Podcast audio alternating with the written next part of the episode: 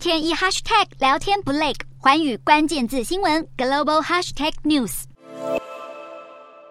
美国总统拜登结束亚洲行后，北韩二十五号发射三枚飞弹，其中一枚据信是北韩最大的洲际弹道飞弹“火星十七”，射程高达一万五千公里左右，足以触及美国。而北韩今年已经不顾安理会禁止，多次试射弹道飞弹，因此美国带头推动联合国加强制裁北韩，但俄罗斯与中国却否决了这项提案。而这也是联合国安全理事会自两千零六年开始惩罚北韩后，首度就此议题公开分裂。安理会过去十六年来逐步。目前一致同意加强制裁北韩，以切断平壤发展核武和弹道飞弹计划的资金。上次加强制裁平壤，则是在二零一七年。俄罗斯方面不认为联合国采取制裁行动有助于和北韩交涉，中国则呼吁以政治解决的大方向来打破朝鲜半岛问题上的僵局，并认为额外制裁只会让情况更糟。